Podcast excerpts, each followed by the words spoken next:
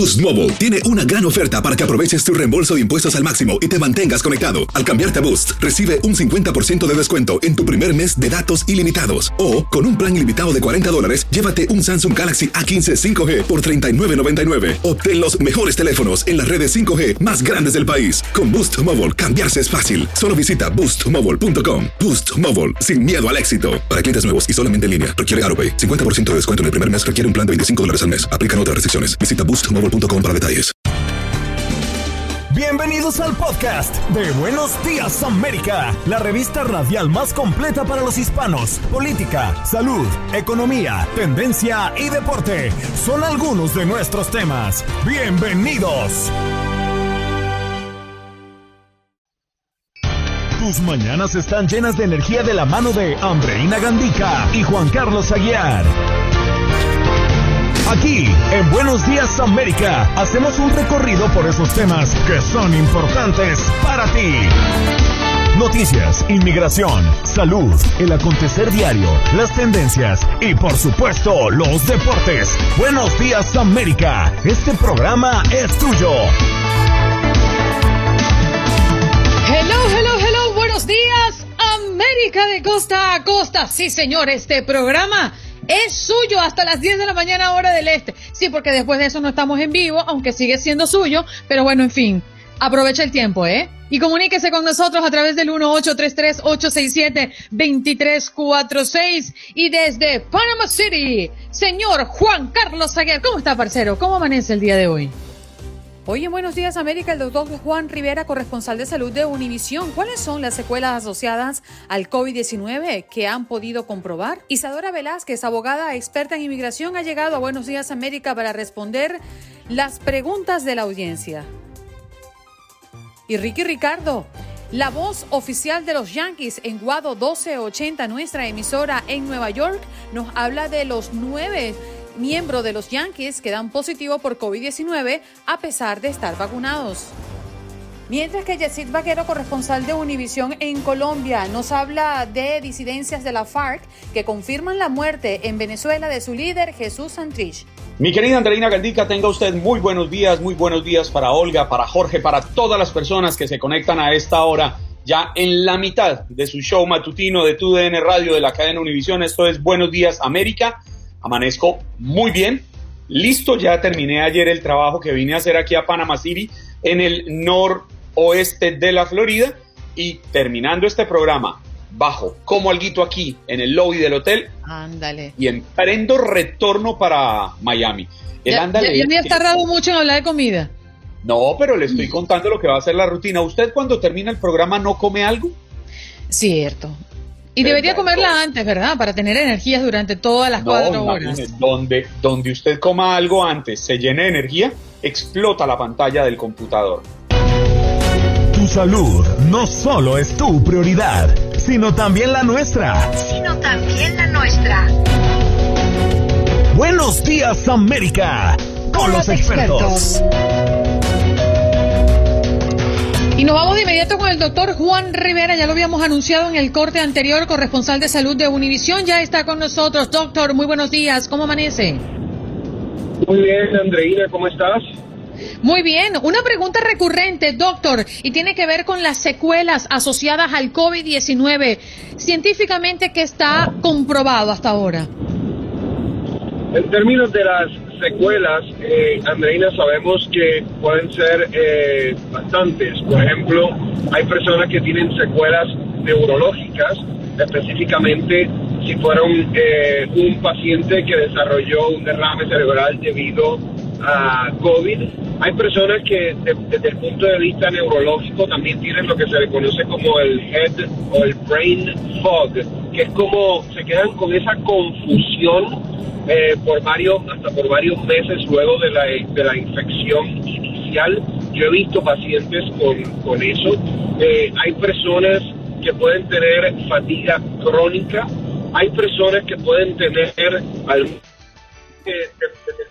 vascular, eh, así que definitivamente es algo que tiene secuelas. Estaba yo hablando hace poco, ayer creo que fue en mis redes sociales, Estaba leyendo un estudio que se publicó en Cell Metabolism, una revista científica, en donde empiezan a ver evidencia que el COVID también puede afectar las células beta del páncreas, que son las células que producen insulina. Si no producimos insulina, eso nos lleva a diabetes. Entonces, una relación inicial entre COVID y hasta un aumento del riesgo de diabetes. Hay que ver si esos estudios siguen demostrando esa, esa misma asociación. Doctor Juan, muy buenos días. Muchas personas han asociado el COVID eh, hablando de que sería una gripa común y corriente como cualquier otra, pero con todo lo que usted nos enumera en este momento, yo no conozco una gripa que pueda generar tantas secuelas y esto podría incluso ser como una alerta para aquellas personas que son escépticas, escépticas perdón, frente a la vacuna, para que entiendan de una vez por todas que quizás la vacuna contra el COVID-19 sea el camino adecuado para prepararnos y protegernos en un futuro inmediato. Sí, Juan Carlos, eh, lamentablemente todavía hay gente que se refiere a esto como otro flu. Eh, la verdad son, son personas que no sé, no han estado pendientes quizás a la, a la información y a lo que ha sucedido. Más de 500 mil muertes, obviamente eso no ocurre eh, por el flu.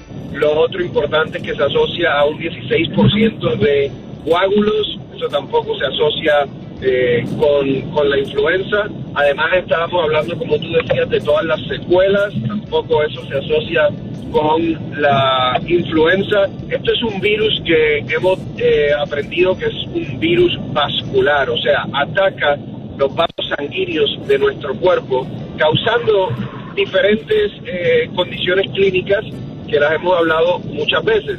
Eso no es el flu realmente. Eh, así que lo hemos hablado, lo hemos hablado mucho, me da pena que todavía hayan personas que, que piensen que es como el flu porque están completamente desorientadas. Doctor Juan, un poco más temprano conversábamos con una oyente y quiero trasladarle su inquietud. Ella preguntaba con referencia a las mujeres embarazadas si era recomendado ponerse la vacuna contra el COVID-19. Y además, Yanira Gómez, uh, otra oyente que nos escribe en el chat, eh, quiere que le preguntemos si afecta al feto de las embarazadas. ¿Qué puede decirnos? Bueno, sabemos que no, no, afecta al, feto o al bebé de las embarazadas, al contrario le puede pasar anticuerpos eh, al bebé. Eh, es una conversación que una mujer embarazada tiene que tener con, con su obstetra. Eh, hay recomendaciones, obviamente, para que esa conversación se dé. La data todavía con mujeres embarazadas no es tan robusta como lo es con el resto de la población. Dicho esto, eh, la mayoría de los obstetras le están recomendando a las mujeres embarazadas que se vacunen. Doctor Juan, yo quisiera hacerle una pregunta personal porque yo ya tengo mi decisión tomada, pero... por el consultorio. No sí, no, no, no, no está de más escuchar al experto. Yo tengo un hijo de 13 años y yo, como papá... ¿Te quedaste...? Estoy en el camino acertado viendo que ya muchos están siendo vacunados. Eh, eh, se estaba cortando un poco, Juan Carlos, pero me, imagino que tiene que ver con vacunar a tus hijos y si yo voy a, vacunar a los míos. Eh, yo tengo un hijo de 16 y una, una niña de 14 y ambos, eh, la niña ya tiene cita para ponerse la vacuna, creo que es hoy, si no mañana, y el niño se la va a poner, creo, la semana entrante. Entonces mi hijo será vacunado también. Yo ya lo había tomado, ya la decisión la tenía tomada, pero es importantísimo escuchar a un experto como usted, doctor, doctor Juan, y la confianza que tiene en esta vacuna. Obviamente eso me ayuda a superar los miedos personales que tengo frente al tema. Mira, yo creo que hay, hay dos aspectos cuando uno piensa en vacunarse y cuando uno piensa en vacunar a, sus hijos, ¿no? Uno es el aspecto personal en términos de, proteger al niño de, la enfermedad. Pero también hay un uh, aspecto que eh, yo creo que es el que a la mayoría de las personas se le hace muy difícil comprender, que es una responsabilidad con nuestra sociedad para llegar a esa inmunidad de rebaño que realmente es lo que nos protege como comunidad, como país. Eh, y si más del 70-75% de las personas no se vacunan, no vamos a llegar a esa inmunidad de rebaño. Entonces, eso incluye a los eh, adultos jóvenes, adolescentes e inclusive niños. Porque lo que sucede, Juan Carlos, es que si hay un grupo de la población que no se pone la vacuna, imagínate que entonces el virus eh, vive constantemente en esa población, se mantiene vivo en esa población y eventualmente empieza a conseguir personas vulnerables que de repente no se podían vacunar por alguna razón o eh, personas que digamos en un año pierden la inmunidad y se tardan en ponerse la otra vacuna o el booster, o sea, si es que si es que es necesario. Entonces hay una responsabilidad de salud pública que, que quizás yo por lo menos he sentido que es más difícil transmitir ese mensaje. Doctor Juan, eh, quiero cambiarle de tema y tiene que ver con la recién publicación de la guía de los CDC. Creo que ha sido una de las más polémicas y controversiales eh, de los últimos meses y es mm, recomendar no usar mascarillas las personas que ya se vacunaron completamente. ¿Usted qué opina con referencia a esto?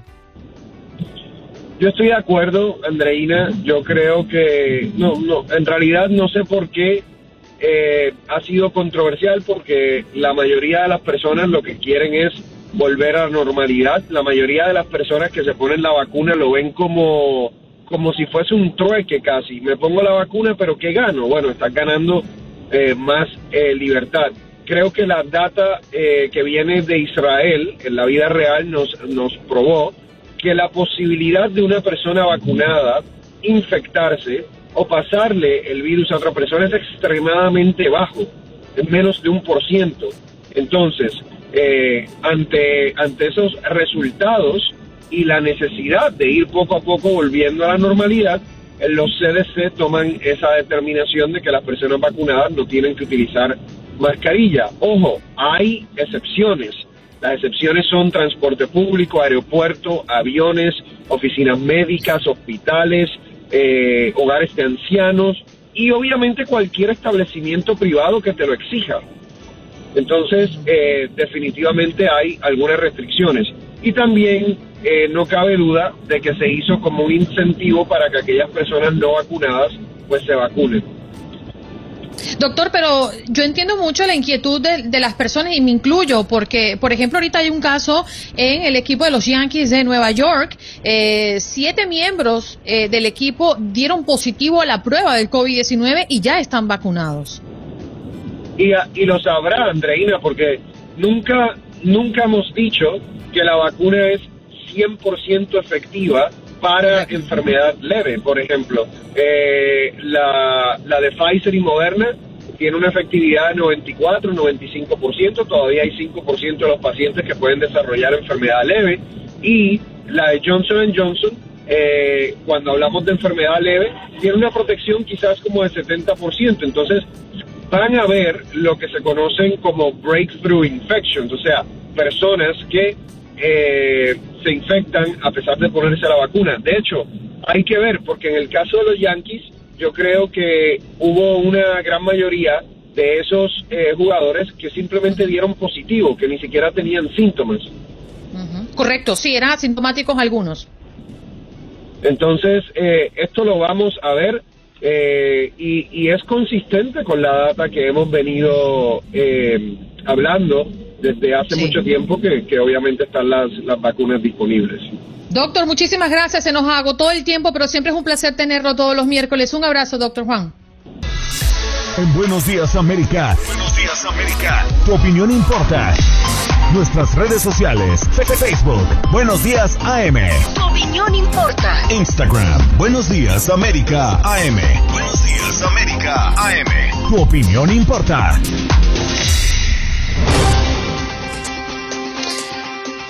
Buenos días, América de Costa a Costa, listos y preparados para continuar con este programa. Que recuerde, este programa es suyo. En este mismo bloque vamos a recibir llamadas, así que llamen, actívense. 1-833-867-2346, porque es nuestro número en cabina. Pero vamos a tocar un tema mm, sensible, si podríamos darle una connotación. Y es que las disidencias de la FARC en Colombia confirmaron en un comunicado la muerte de su líder Jesús Santrich en Venezuela, asesinado por tropas colombianas que habrían ingresado ilegalmente al país vecino. Se habla de que se fueron en un helicóptero y otros detalles, pero nos gustaría contactar con Yesid Vaquero, corresponsal de Univisión en Colombia, para que nos hable de lo que sí se tiene certeza hasta este momento. Yesid, muy buenos días, ¿cómo amaneces? Andreina, ¿qué tal? Buenos días para ti, para tu equipo de trabajo y para todos tus oyentes. Saludos desde Bogotá.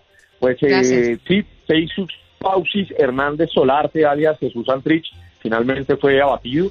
Eh, lo que se sabe es que fue en territorio venezolano, pero se manejan varias teorías alrededor de, su muerte. Una de ellas, la que tú acabas de, de, decir muy bien, y es que habría sido el ejército colombiano el que habría incursionado hasta allí para matarlo. Esa es la teoría que dice las propias disidencias de las FARC en un comunicado que sacaron ayer en horas de la tarde, en donde se oficializó su muerte, cuyo rumor empezó desde horas de la mañana, pero nadie se atrevía todavía a confirmar.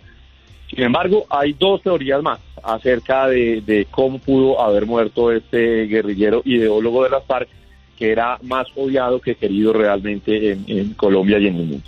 Y Yesid, ¿continúa acá o se le cayó la llamada? Aquí estoy con usted, don Juan, buenos días. Ah, hola, mi querido Yesid, qué rico escucharlo. Eh, antes, de, antes de preguntarle, lo, lo importante es que entiendo que usted lo tiene claro cuando dice saludos, Andreina, a usted y a su equipo de trabajo. Aquí yo hago parte de ese equipo donde ella es la que da órdenes. Óigame, Yesid, ¿Qué pasado para que nuestros ¿Cómo que pasado? Para que nuestros oyentes entiendan. Claro que sí. Antes de entrar en eso, le digo abiertamente que yo sería feliz de obedecer órdenes de Andreina. Ahora sí continúo con su pregunta. Eh, mire, Jesús Antrich fue un ideólogo de las FARC. Siempre estuvo eh, allí metido por su eh, amistad con Luciano Marín, alias Iván Márquez, y por eso escaló rápidamente al lugar donde llegó. Sin embargo, se ganó el odio de los colombianos, sobre todo en el proceso de paz. No sé si usted recuerda, en Oslo, Noruega, en el año 2012, cuando estaban en plenos diálogos de paz, a él le preguntan a la salida y a la terminación de una de, esas jornadas de diálogo si le pediría perdón a las víctimas, lo hace la televisión española, si no estoy mal. Y él responde irónicamente y de modo de burla, cantando un bolero famoso titulado Quizás, quizás, quizás, y se ríe. Esto, pues, evidentemente levantó toda la, polémica del mundo e hizo que a Santrich lo odiaran, básicamente por esa respuesta, y que empezaran a cuestionarle su presencia en esa mesa de diálogos de paz, ya que él no tenía ninguna incidencia ni como ideólogo ni como estratega militar como sí tenían los demás miembros de la FARC. Incluso le llegaron a cuestionar hasta su ceguera. Eh, eh, recuerde que él sufría de un glaucoma eh, eh, y utilizaba unas gafas y en muchas ocasiones tenían que guiarlo eh, con lazarillos para que llegara al lugar donde tenía que llegar y le cuestionaron hasta su ceguera. Posteriormente, después de que se firma el, el acuerdo de paz del que él hace parte de la mesa de diálogo, un año después lo capturan en una casa en Bogotá por estar implicado en negocios de narcotráfico, lo llevan preso y la Justicia Especial para la Paz, este tribunal nuevo que nace en Colombia con base en el acuerdo de paz, basado en sus lineamientos, lo deja libre y poco tiempo después él va hacia La Guajira, límites con Venezuela, escapa y apenas eh, eh, al mes aparece fundando con Iván Márquez esta nueva Marquetalia, que es una disidencia de las FARC que estuvo allí metida en los límites con Venezuela hasta ahora. Mm. A mí me llama poderosamente la atención, eh, Yesid, cuando en algún momento mm, Nicolás Maduro dijo eh, eh, con estas propias palabras, Iván Márquez y Jesús Santrich, refiriéndose a Santrich, son bienvenidos en Venezuela. Eh, y además le dijo en este caso y en este discurso específicamente a Uribe que vaya a chantajear a la madre de Tarzán, eh, se supone que Santrich estaba protegido, ¿no? Por Nicolás Maduro y, por el Estado como tal. ¿Cómo se supone que entran estos, eh, e, e, esta armada colombiana a Venezuela y cómo es que se sale? ¿Qué es lo que se sabe con respecto a la logística que implementaron? No se sabe nada, Andreina, realmente. Y valga la aclaración que el gobierno colombiano y el gobierno venezolano han sido bastante sigilosos en la confirmación de la muerte de, Santrich.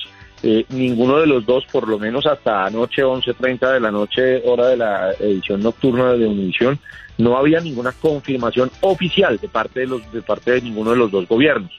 Ambos hablan en supuestos y basados en el comunicado eh, eh, que hicieron las disidencias de la FARC. ¿Por qué digo esto? Porque hay dos teorías además de la, de la muerte de Santrich. Una tendría que ver, adicional a la de, a la de la, eh, que el ejército colombiano habría entrado hasta territorio venezolano, lo cual sería gravísimo.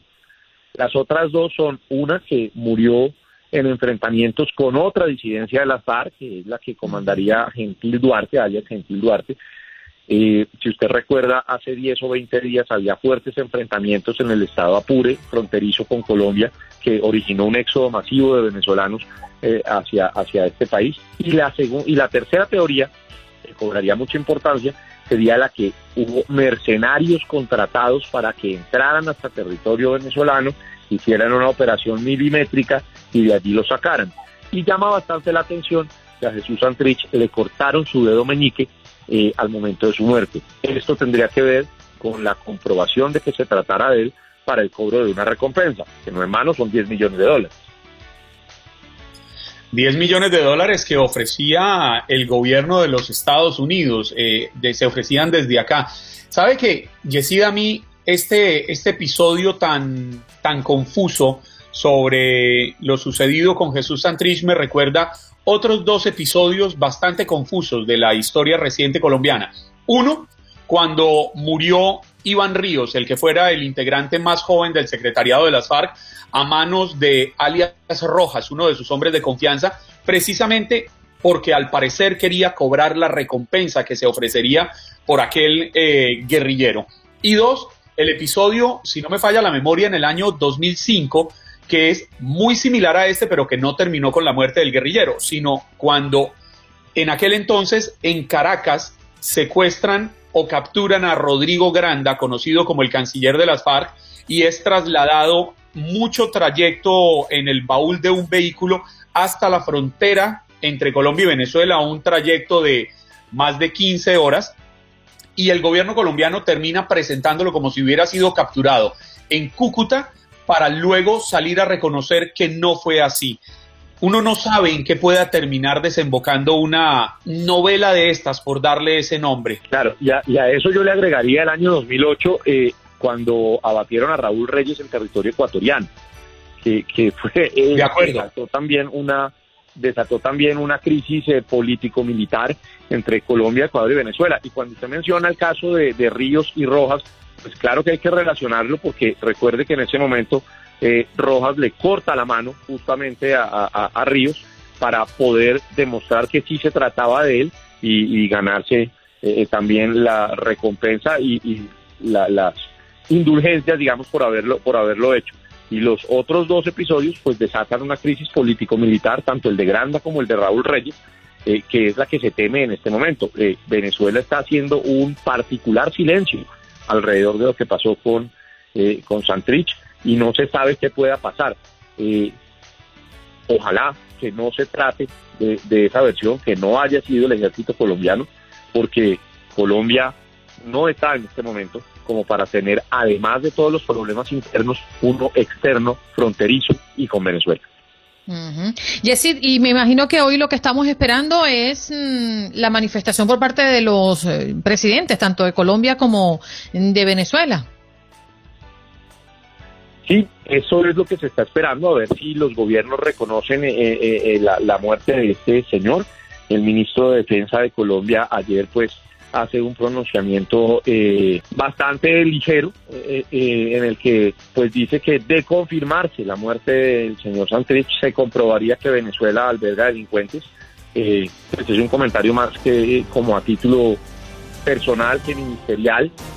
así lo ha, lo ha dicho mucha gente, incluso lo han criticado por esto. No se ha conocido absolutamente nada, pero sería peor si hubiese sido el ejército colombiano y él no lo supiera, pues porque esto rayaría ya en, un problema muchísimo mayor y ahondaría en, la crisis que hoy en Colombia cumple ya 22 días de paro nacional eh, eh, y sumarle a esto una crisis fronteriza, pues sería terrible.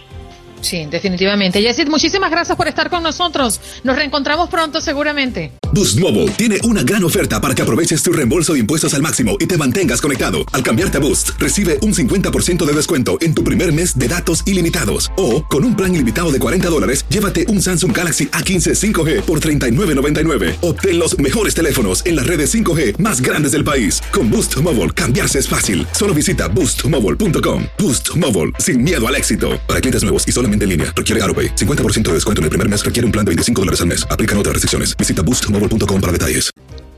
Bueno, nos vamos de inmediato con nuestra próxima invitada. Ella ya está conectada acá con nosotros y recordemos que Isadora Velázquez, abogada de inmigración, está dispuesta a responder sus preguntas con referencia a inmigración. Abogada, ¿cómo está? Muy buenos días y bienvenida al show. Muy buenos días, un placer estar aquí con ustedes. He escuchado la conversación tan amena que tenían hace unos segundos atrás. Ay, qué pena. ¿Viste, Juan Carlos? Yo te lo dije. Sé todo. Pero, pero menos mal la abogada fue testigo del bullying y matoneo al que me somete Andreina Gandica cada mañana.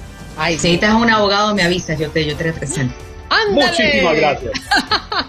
bueno, recordándoles que usted puede llamar 1-833-867-2346, que es nuestro número en cabina. Así que puede hacer las preguntas con referencia a inmigración a la abogada Isadora Velázquez. La administración Biden continúa con la revisión abogada de peticionarios de asilo bajo el programa Permanecer en México, el cual no tiene fecha de vencimiento y los avances han sido escalonados, ¿no? Según muchos análisis de expertos. ¿Usted qué opina?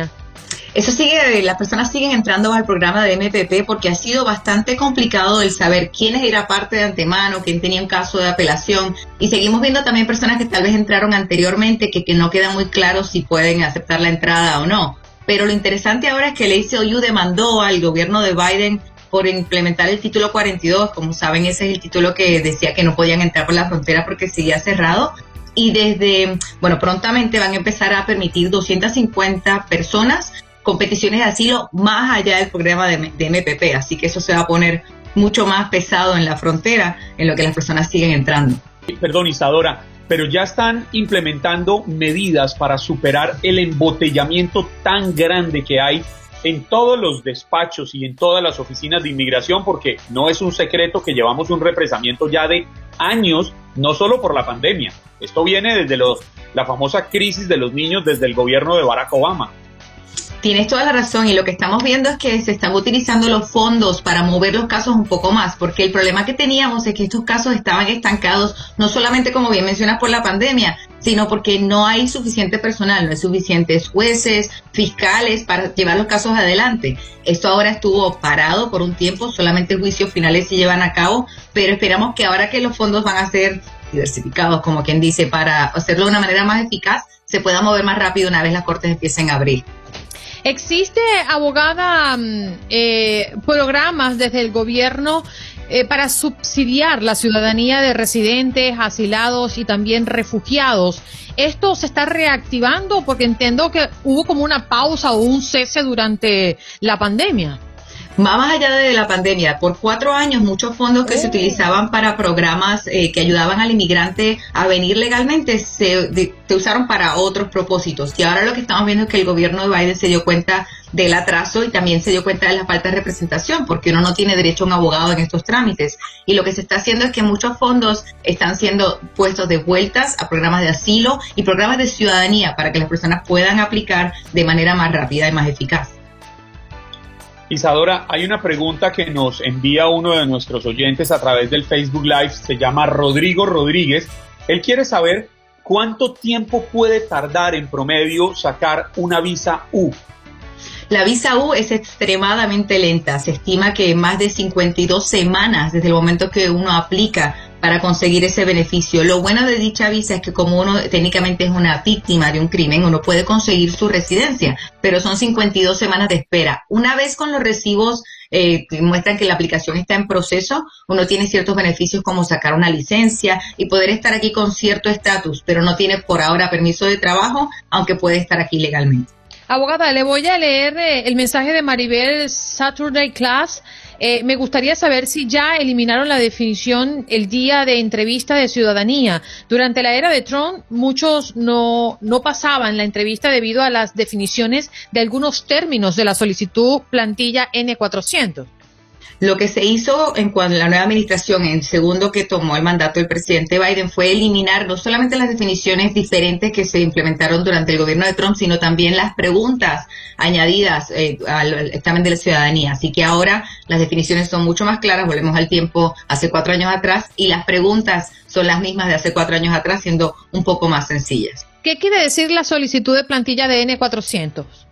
La aplicación N400 es la que se utiliza para aplicar a la ciudadanía y tiene cierta terminología la cual todos debemos saber. Toda persona que aplique a su ciudadanía debe revisar la aplicación, asegurarse que la conoce porque la utilizan como base para preguntarle y saber si usted maneja el idioma. Lo, que vimos que por cuatro años algunas palabras se volvían un poquito más complicadas con definiciones un poco más complejas. Ahora volvemos a la definición textual de manera que sea más fácil, más claro para las personas que están aplicando. Y le recordamos, si usted quiere llamar al 1-833-867-2346 para hacerle una pregunta a la experta, la abogada en inmigración, pues hágalo en este momento. Le recuerdo el número 1-833-867-2346. Eugenio, adelante con tu pregunta. Buenos días, abogada. Voy a hacer lo más breve posible. Tengo un amigo cubano que vive en Nueva York, pero tiene su hija eh, en Cuba quiere salir a la República Dominicana y hospedarse en casa de una hermana de su esposa, ¿podría ella serle fácil emigrar a los Estados Unidos de la República Dominicana? La realidad es que no hace diferencia si ella desea entrar desde la República Dominicana o desde Cuba. El sistema de reunificación familiar se eliminó, bueno, se puso en espera, en hold, desde el 2017. Se esperaba que el, presidente Biden y su administración lo pusieran otra vez en vigor, en particular para la comunidad cubana, pero todavía está en este limbo. Pero si ella tiene una petición a través de su amigo en Nueva York, puede entrar bajo dicha petición sin importar el país que venga y lo mismo aplica para una visa de turista. Ahora, entrar ilegalmente, la realidad es que no importa dónde venga, siempre va a ser complicado. Muchas gracias, abogada. Un gusto. ¿Más preguntas, Juan Carlos? Isadora. Ajá, adelante. En este momento, a ver, iba a revisar el, el, el chat de... Ah, sí, mire, Rigoberto Navarro, yo tuve mi corte final y me aprobaron mi residencia, pero me dijo el juez que hasta en dos años me llegará mi residencia. ¿Por qué se dan este tipo de retrasos? Asumo que Rigoberto tuvo el éxito de ganar un, remedio que se llama Cancellation of Removal, la cancelación de la deportación. Ese tipo de residencias en particular tienen una larga lista de espera porque hay muchas peticiones que se someten en la Corte y no suficientes residencias y visas para otorgar. Así que no se preocupe, Rigoberto, usted va a conseguir su residencia, solamente va a tener que esperar un poco. Mientras tanto, usted está aquí legalmente, tiene los beneficios de un permiso de trabajo, así que sígalo renovando hasta poder tener su residencia en su mano. Existe una demanda regla final de Trump que modificó entrega de visas H1B para profesionales extranjeros. Abogada, ¿de qué se trata y, y en qué estatus está todo esto? El administrador Wolf, que era el que estaba a cargo del Departamento de Homeland Security en su momento bajo el presidente Trump, puso una regla muy estricta a las visas H1B que se enfocaba no solamente en los conocimientos de la persona que recibía la visa H1B, para quienes no sepan, esta es la visa de trabajador temporal, eh, que viene aquí por un máximo de seis años, sino que también se enfocaba en cuánto iba a ganar. Se determinó que el administrador Wolf no estaba allí legalmente, así que no se sabe cuánta autoridad tuvo para tener esa regla, pero se esperaba que la administración de Biden no la siguiera. Pero ahora vemos que las aplicaciones de abril que están siendo procesadas técnicamente siguieron la regla anterior de Trump, aunque se entendía que no era legal, por ende estamos demandando con la esperanza de que el sistema sea más justo, ya que el, el empleado temporal no debería ser basado solamente en cuánto va a ganar, sino en sí la necesidad que tenga ese empleador de tenerlo aquí. Hay una, hay una pregunta que nos transmite Pepe Ceballos a través del Facebook Live, Isadora. Voy a, voy a leerla, pero hay algo que no me cuadra allí a ver si usted la entiende. Mi cuñada se casó en Ecuador con un ciudadano americano. Vivieron allí en Ecuador muchos años, pero él decidió volver a Estados Unidos y aquí es donde me confundo, él dice sin devolver. No hicieron ningún trámite para ella. ¿Qué opciones tiene mi cuñada para adquirir la residencia? Asumo que lo que se refiere es que entró sin ella o entró sin, como bien menciona, hacer el trámite para su pareja. La realidad es que depende de su cuñada de la persona, al americano que le pida. Y si no le pide, no tiene base, al menos que, espero que no haya sido así, tu cuñada te haya tenido esta situación extrema de abuso o algo así por el estilo, y aún así es complicado porque habrá ocurrido fuera del país si tu cuñado llegase a fallecer, también hay ciertos remedios disponibles, ojalá no pase. Pero lo que recomendaría es que llame a su pareja porque puede empezar el trámite aun si ella está en su país para traerla eventualmente a que estén juntos. Es decir, abogada, que una persona que se case con un americano o americana o un, un ciudadano estadounidense, la petición tiene que venir del ciudadano o la ciudadana no, no, no vale nada si la persona con, que, se casó con una ciudadana o un ciudadano estadounidense pida la, la, la ciudadanía. La petición en sí es un beneficio que se entiende que es para el ciudadano estadounidense el poder tener a su pareja con ellos. Por ende, la petición comienza por el ciudadano al pedir a su familiar, ya sea no solamente su pareja, sino también un padre, hijos, etcétera. Si el ciudadano no comienza, la persona que, quiere recibir el beneficio no puede empezar sin ese ciudadano, sin ese residente. Pero hay circunstancias, dependiendo de lo que hayan pasado en la circunstancia personal de cada persona. Pero lo ideal sería, nuevamente, que toda petición empiece por el ciudadano porque él es el que recibe el beneficio de tener a su pareja con él.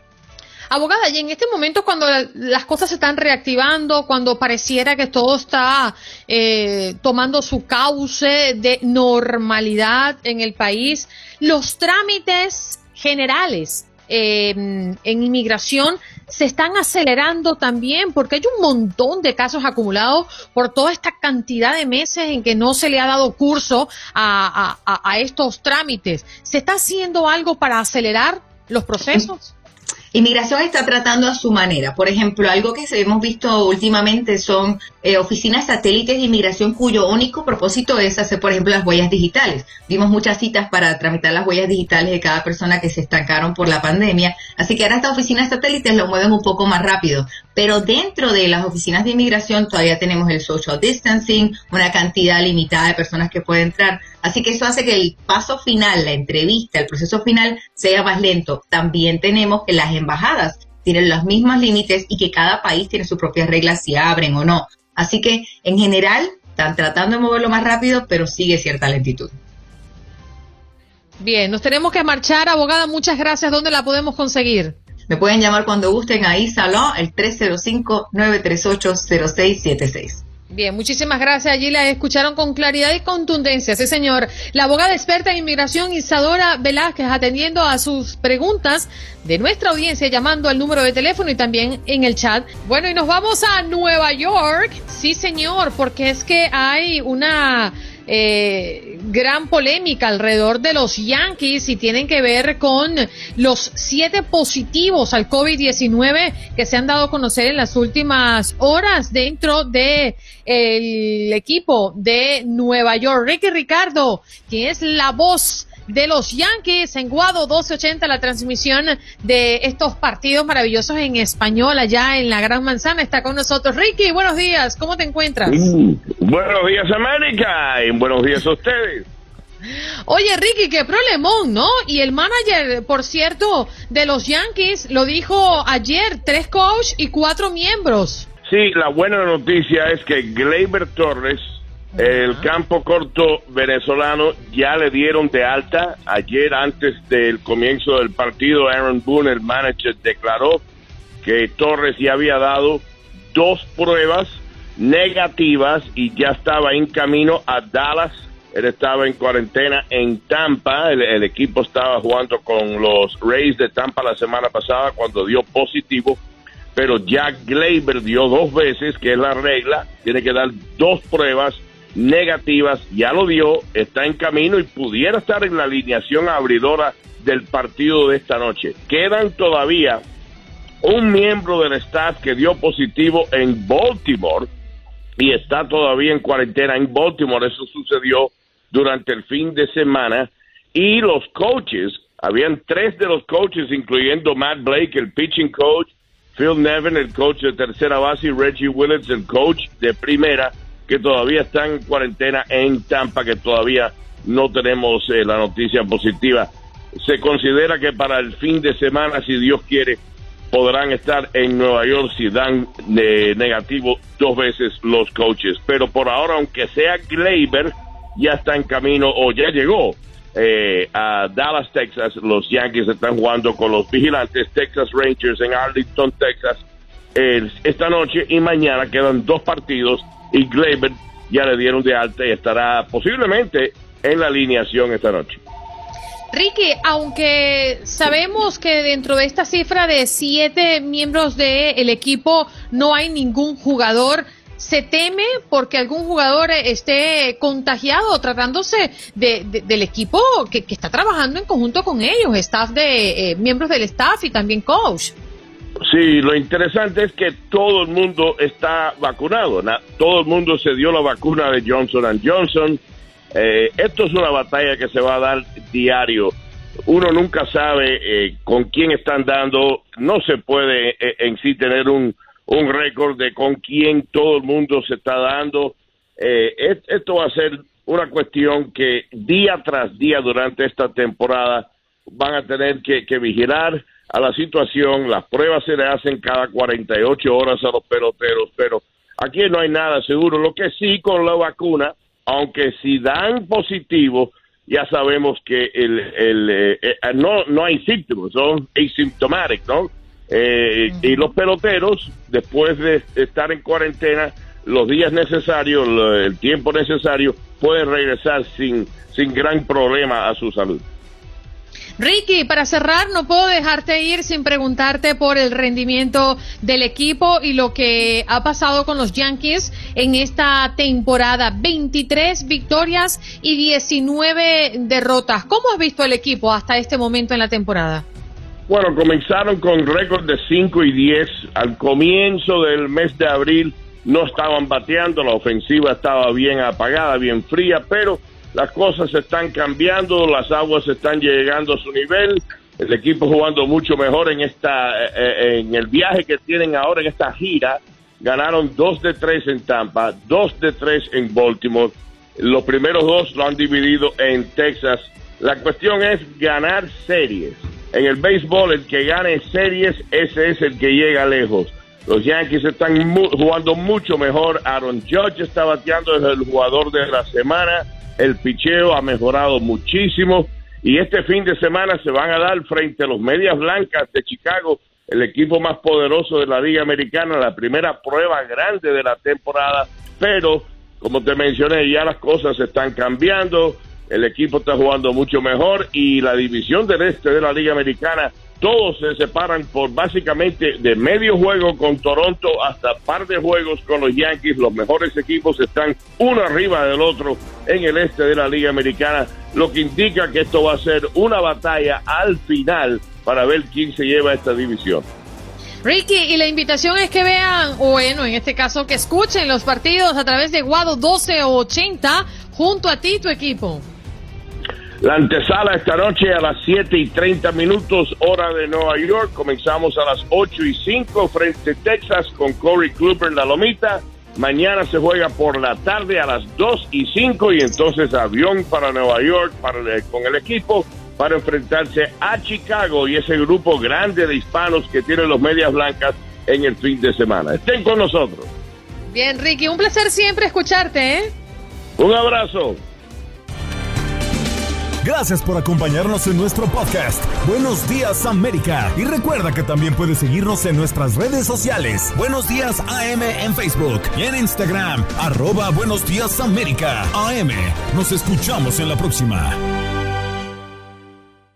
Boost Mobile tiene una gran oferta para que aproveches tu reembolso de impuestos al máximo y te mantengas conectado. Al cambiarte a Boost, recibe un 50% de descuento en tu primer mes de datos ilimitados. O, con un plan ilimitado de 40 dólares, llévate un Samsung Galaxy A15 5G por $39.99. Obtén los mejores teléfonos en las redes 5G más grandes del país. Con Boost Mobile, cambiarse es fácil. Solo visita boostmobile.com. Boost Mobile, sin miedo al éxito. Para clientes nuevos y solamente en línea, requiere AroPay. 50% de descuento en el primer mes requiere un plan de 25 dólares al mes. Aplican otras restricciones. Visita Boost Mobile para detalles.